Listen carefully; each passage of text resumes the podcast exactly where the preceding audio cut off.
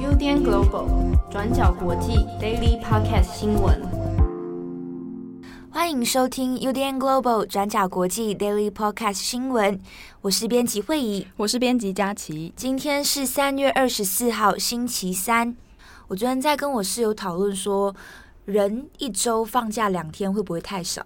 我也觉得太少。有一些国家不是在推那个每周工时只要四天就好了。对啊，所以我在想，理想的就是放假时间就是每个星期三、星期六还有星期日。你说哦，周三应该要放假？对啊，周三就是一个小周末的概念。对，好像还蛮好的。好啦，不行，现实现实状况是不行。对，现实状况是我们将要跟大家更新一样几则新闻。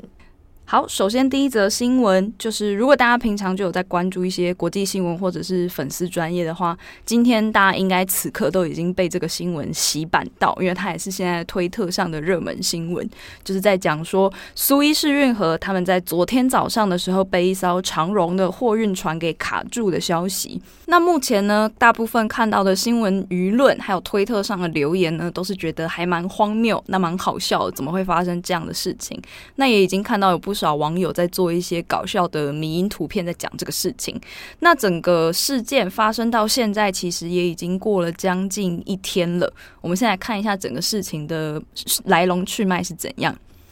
那事情一开始呢，是在埃及的当地时间是周二早上大概七点多的时候，长荣一艘叫做 Ever Given 的货运船，它上面挂的是巴拿马的国旗。那这艘货运船呢，它原本要从中国前往荷兰的鹿特丹，那途中就会经过苏伊士运河，再往北进入地中海。但是呢，在中途的时候，却不知道为什么，整艘船原本应该要是直直向前，但是呢，却偏移了航道，让这一艘有五十九公尺宽的货运船变成一个歪斜差不多四十五度的状况，直接横向了卡住了整条运河。那卡住运河的后果呢，就是导致两边不管是南来北往的船只都没有办法通过。那目前苏伊士运河的方面呢，已经宣布说双向封锁，避免其他船只不小心跑进来。可是呢，已经有一点来不及了，因为现在已经有十几艘船都被卡在这个长荣货运的后方。那而且呢，因为苏伊士运河它本来就是连接欧洲跟亚洲最快的一条航道，所以呢，就造成了非常大量的船都被卡在两边，呈现一个大塞车的状况。那大家的问题呢，就是在于说，到底为什么原本应该要直直往前开的这一艘长荣货运船，会突然航道偏移成这个样子？那另外还有说，这样塞住的状况到最后要怎么解决？那目前呢，根据几家媒体的报道，初步调查这艘船它会偏移航道的原因呢，是在于说，第一个，这一艘船它在经过运河的时候，突然发生了停电的状况。因此就没有动力继续往前进，只能呢暂时搁浅在运河边。那另外一个说法呢，是长荣这一边他们稍早发出的声明，就是在说这艘船它疑似是遭受到了瞬间的强风吹袭，才会偏离航道，那意外触底搁浅。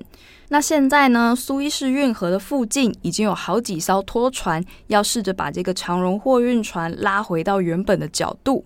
不过呢，根据报道，有一位当地的官员就告诉媒体说，整个迁移过程可能会需要将近两天的时间。那从事件发生到现在，已经差不多过了一天。那如果大家有兴趣的话，你可以上网搜寻一个网站，叫做 Vessel Finder，你就在那个 Vessel Finder 的网站上搜寻 Ever Given 这艘船，你可以呢从上面看到说他们现在即时的状况。那我刚刚自己上去看了，现在也确实还是有好几艘拖船都在这个货运船的旁边，试图把它拉回到原本的航道。那第二则新闻是关于昨天的美国超市枪击案的后续状况。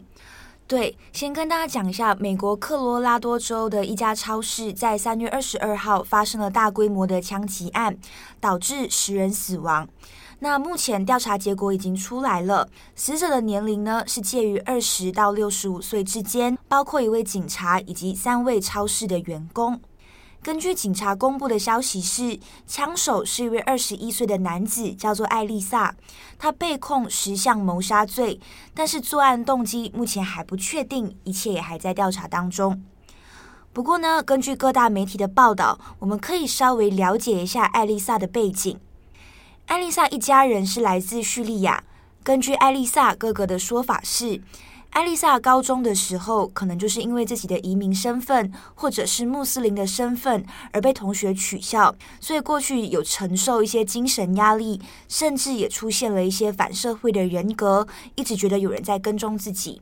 那在二零一七年，也就是艾丽萨十八岁的时候，她曾经被控袭击高中同学。他当时候表示自己是因为被高中同学捉弄取笑，但他最后也有认罪，并且被判四十八小时的社区服务以及两个月的缓刑。而这次发生的枪击案件，艾丽萨的家人其实也非常的震惊和难过。他的家人有指出，艾丽萨其实并没有特别或者是明显的政治倾向，或者是有虔诚的宗教信仰，而且家人过去也并不清楚，原来艾丽萨自己有一把枪。但就像一开始说的，一切的状况还在调查当中。我们目前并不清楚艾丽萨的移民身份或者是穆斯林的身份跟这一次的犯罪有没有相关，因为目前也还没有相关的证据去指出。所以就像刚刚讲的，真正的犯案动机还在调查当中。只不过在一周之内，美国发生了两起的枪击案件，美国社会又再度讨论起枪支管制的问题了。其实，拜登在竞选期间就承诺要制定枪支安全的措施。不过，他在上任之后，首先优先处理的都是一些疫情的纾困措施，或者是疫苗的配送，以及这几个月以来涌入美国边境的移民潮问题等等。那原本在上一次亚特兰大的按摩店枪击案中，拜登除了谴责针对亚裔的歧视之外，并没有多提到有关枪支管制的事情。但是这一次又在发生了超市的枪击案之后，拜登的行政团队也就面临了更大的压力。拜登也就出来说话了，他呼吁国会迅速通过枪支管制法案，防范大规模的暴力事件。那拜登说的枪支管制法案其实有两个，而且都是在三月十二号的时候在众议院顺利通过了。这两个法案，第一个是要求在购枪的时候，必须要对买枪的人进行更严厉的背景调查。那这个背景调查呢，涵盖了过去时常可能会被忽略的私人或者是网络枪支贩售的一些管道。那第二个法案呢，则是允许将背景调查的时间从过去的三天延长到十天。不过问题就在于说，这两个法案虽然在众议院通过了，但是不一定会在参议院顺利通过。因为就目前的状况而言，大部分的共和党议员都是反对这两项新的法案的，认为更严厉的背景调查并不能阻止大规模的枪击事件，那这只会导致原本合法持枪者无法买入枪支的问题。例如，参议院的少数党领袖也是共和党大佬麦康诺，也就表示他反对众议院通过的枪支管制法案。原因是他认为要审查枪手的背景不是一件很容易，也不是一件很简单的事情，因为枪手的心理状况或者是精神状况很难在事前透过审查就可以查出什么的，所以要实施这个法案，他是反对的。好，所以总结来说。两起的枪击案件其实引起美国社会很大的一个讨论跟震惊，但是这当中延伸出来的枪支管制法案是否有进一步改革的机会，就还不确定了。尤其参议院目前也还没有明确表示什么时候会讨论这两项由众议院通过的新的枪支管制法案。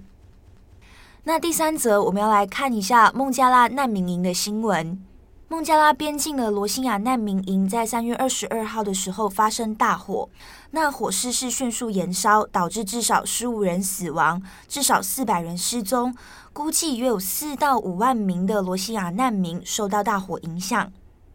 那这个在孟加拉边境的难民营是世界上最大的难民营，人口十分稠密，所以在大火发生的时候要救火也特别困难。例如，很多临时的房屋是建在丘陵地上，所以消防车在这样子的情况之下，并没有办法顺利进到火灾现场。再加上营区里面其实也缺乏洒水的系统，所以现场状况是靠罗兴亚难民呢组成小组来装水，一桶一桶去灭火的。那在这样子的情况下，要控制火势也比较困难，一直等火势在爆发四个小时之后，才顺利得到控制。那这一些罗兴亚难民是在二零一七年的时候逃到孟加拉边境。在二零一七年，他们面临缅甸军方的种族屠杀以及压迫，那还面临一些人权被侵犯的问题，所以在当时候，他们就大规模的逃到邻国孟加拉，希望在那边可以安顿下来。那过去几年间，其实缅甸政府又持续跟孟加拉政府去做协调，希望可以让这些罗兴亚难民慢慢的回到缅甸，但是状况一直是不太顺利的。罗兴亚人自己也不愿意回到缅甸，回到那个他们曾经受到压迫的地方。而在今年年初，孟加拉政府也以难民营已经过度稠密为理由，那把数千名的罗兴亚人迁移到比较偏远的岛屿上面。那人权组织就认为，孟加拉政府并没有经过罗兴亚人的同意，就把他们送到岛屿上面去。但孟加拉政府是否认这些指控的，而且一直强调说，这一些都是经过罗兴亚人的同意，然后他们也是在自愿的情况下才去到岛屿上面的。接下来是关于以色列大选的新闻，在二十三号是以色列的大选投票日。那虽然目前呢结果还没有正式出炉，不过根据媒体报道。现阶段的出口民调已经呢，让现任的总理纳坦雅胡在昨天宣布自己已经胜选。那纳坦雅胡他所在的这个右翼政党叫做联合党，联合党呢现阶段是确定会在一百二十个国会席次中拿下五十二到五十三个席次，就大概是百分之四十五左右的席次总额。那虽然说纳坦雅胡有望再一次的执政，但事实上呢，根据目前的这个政党席次的分布来说，他也未必是能够拿下全面的胜利的。因为呢，这一次的大选其实是以色列他们在两年内的第四次改选。那这一次的改选，其实也是因为从二零一九年的四月一直到现在，以色列已经举行了三次的国会选举。那在前几次的组阁都是失败的状况。在这边，我们要来简单跟大家解释一下以色列的选举制度。以色列的选举制度呢是内阁制，那他们只设有一个院，总共呢是一百二十个席次。以色列选举就是投票给你喜欢的政党，不是投给候选人的。那在投给喜欢的政党之后呢，选举结果也是按照这些政党的得票率来做分配的。那而且呢，他们的选举。结果是你只要一个政党，他们可以通过选票门槛，可以拿到三点五趴以上的政党票，就可以分配国会席次。比台湾呢混合制的政党票门槛是五趴还要来的相对较低。那所以长久以来呢，以色列的政党状况就一直都是小党林立的情势。那在历史上，过去也从来没有任何一个政党可以在大选中获得超过半数的席次。所以呢，这次以色列大选前面提到说是由这个联合党他们拿到百分之四十五左右的席次，但是呢，这不代表他们能够完全执政，因为还要看他们最后协商出来的组阁结果到底是怎样。有一种可能是支持纳坦雅胡的政党最后跟联合党一起成功过半数，那最后组阁成功，但也有可能会是反对派他们先组阁成功的。那另外呢，总理纳坦雅胡本人他自己已经连续执政了十二年，也是以色列历史上执政最久的一位总理。那过往他也有很多的贪污争议，因此呢，在以色列目前其实也有一些抗议是在针对纳坦雅胡，希望他直接下台的。那他的贪污争议呢，就包括说，二零一八年他涉嫌收受一些知名的商人或者是知名的好莱坞制片等等，给予他的一些不当馈赠。那另外也有其他的贪污等等的案件。那因此呢，也有对纳坦雅胡的反对派，他们就认为说，在现阶段，纳坦雅胡他自己身上都还背着三个贪污案的案子，而且这三个案子都还在调查的情况之下，法院呢应该要裁定他不能够参选的。可是呢，根据以色列现在的法律，除非纳坦雅胡他的判决最后已经直接定验有罪，否则呢，他都是不必辞职下台的。好，以上就是今天的几则新闻。我是编辑佳琪，我是编辑慧仪，我们下次再见，拜拜。感谢大家的收听。想知道更多深度国际新闻，请上网搜寻 Udan Global 转角国际。